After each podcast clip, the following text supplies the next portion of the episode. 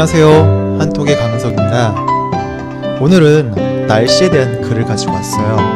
보통 일기예보라고 하죠. 먼저 어떤 내용인지 한번 오늘의 날씨 들어볼게요. 따뜻한 봄철에 갑자기 꽃샘추위가 찾아왔다. 주말까지만 해도 따뜻한 봄 날씨 때문에 봄옷을 꺼내 입은 사람들이 많았다. 하지만 지난 6일부터 시작된 꽃샘추위로 인해 길거리에는 온통 겨울 옷을 입은 사람들로 가득하다. 큰 일교차로 인해 감기 환자도 늘어나고 있다. 추위는 8일에 절정이겠으며 일부 지역에서는 낮에 눈이나 비가 올 전망이다. 네. 한국의 오늘의 날씨가 어떤지 이해가 잘 됐나요? 사실 오늘 이 내용은 3월 8일 오늘 아침 일기예보였고요. 제가 조금 고쳐서 가지고 와봤어요. 한국 뉴스를 자주 들어보시고 일기예보도 많이 들어보셨다면 이게 무슨 내용이었는지 금방 잘 이해했을 거예요. 그래도 조금 어려운 표현들이 있었으니까 한번 살펴보도록 할게요. 음, 봄이 왔어요. 한국에서는 봄, 여름, 가을, 겨울 이렇게 사계절이 있죠. 3월은 한국에선 봄이에요. 그런데 봄이면 따뜻한 날씨여야 하잖아요. 그런데 봄은 왔지만 꽃샘추위가 찾아와서 다시 겨울 옷을 입은 사람들이 생겨났다. 라는 그런 내용이었어요.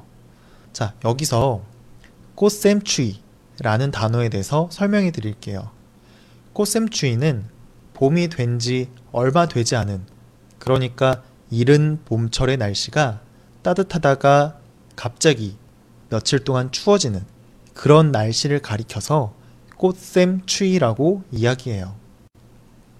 그런데 왜 꽃샘 추위라고 할까요? 이건 겨울을 사람처럼 생각해서 이런 말이 나온 거예요. 겨울 내내 계속 추웠잖아요? 계속 추우니까 꽃은 당연히 안 피고 동물들도 계속 겨울잠, 겨울잠을 자고 그래서 외롭게 겨울이 혼자 있었어요. 그런데 이제 시간이 흘러서 겨울이 떠나게 됐어요. 대신에 봄이 오게 된 거죠.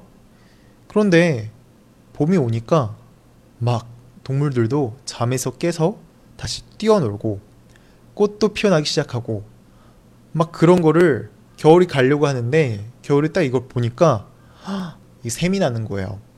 샘이 나다, 시샘하다 라는 말은 남이 자기보다 나보다 잘 되는 것을 싫어하고 배합하는 것을 가리켜서 샘이 나다, 시샘하다 라고 이야기해요. 그러니까 자기가 있을 땐 꽃도 안 피고 그랬는데 아 봄이 오니까 와 꽃도 피고 동물들도 뛰어놀고 그런 걸 보니까 겨울이 삐진 거예요. 샘이 나는 거예요. 그래서 겨울이 가야 되는데 안 가고 시샘 부리면서 계속 있는 거예요. 그래서 봄인데도 계속 추운 이유가 겨울이 아직 안 가서 꽃 피는 걸 시샘해서 춥게 했다. 라고 해서 꽃샘 추위라고 하는 거예요.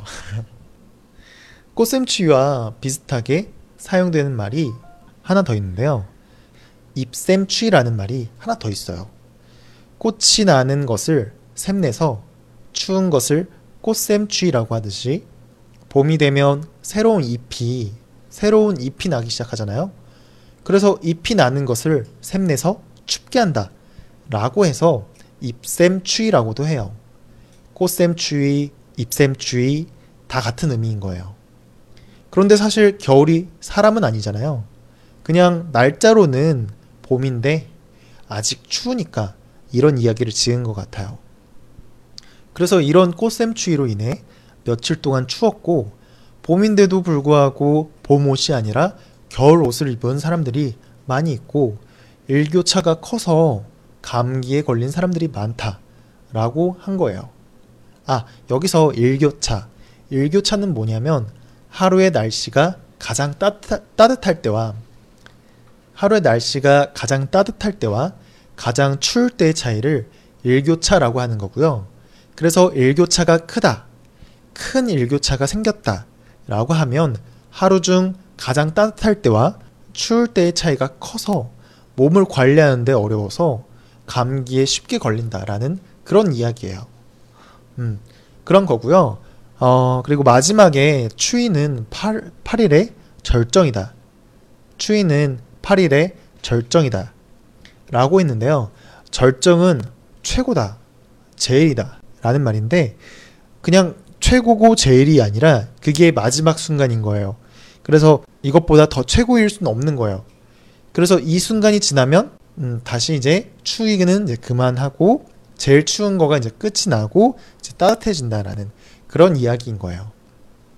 그리고 마지막에 전망이다. 전망 이라는 말로 끝이 났죠.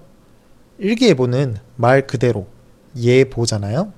실제로 있었던 일을 말하는 뉴스가 아니라 예측해서 미리 보도하는 거니까 전망이라는 말을 굉장히 많이 사용해요. 앞 일을 예측해 본다. 미리 내다본다. 라는 말이에요. 네. 어렵지 않았죠? 오늘의 날씨 다시 한번 반복해서 들어보도록 할게요. 따뜻한 봄철에 갑자기 꽃샘추위가 찾아왔다. 주말까지만 해도 따뜻한 봄 날씨 때문에 봄옷을 꺼내 입은 사람들이 많았다. 하지만 지난 6일부터 시작된 꽃샘추위로 인해 길거리에는 온통 겨울옷을 입은 사람들로 가득하다. 큰 일교차로 인해 감기 환자도 늘어나고 있다. 추위는 8일에 절정이겠으며 일부 지역에서는 낮에 눈이나 비가 올 전망이다. 따뜻한 봄철에 갑자기 꽃샘추위가 찾아왔다. 주말까지만 해도 따뜻한 봄 날씨 때문에 봄옷을 꺼내 입은 사람들이 많았다. 하지만 지난 6일부터 시작된 꽃샘추위로 인해 길거리에는 온통 겨울 옷을 입은 사람들로 가득하다. 큰 일교차로 인해 감기 환자도 늘어나고 있다. 추위는 8일에 절정이겠으며 일부 지역에서는 낮에 눈이나 비가 올 전망이다. 네. 어제 조금 어려웠던 것 같아서 나름 오늘은 간단하게 하려고 준비해 봤는데 어땠는지 모르겠네요. 오늘도 좋은 하루 보내시고요. 내일 또 뵙도록 할게요.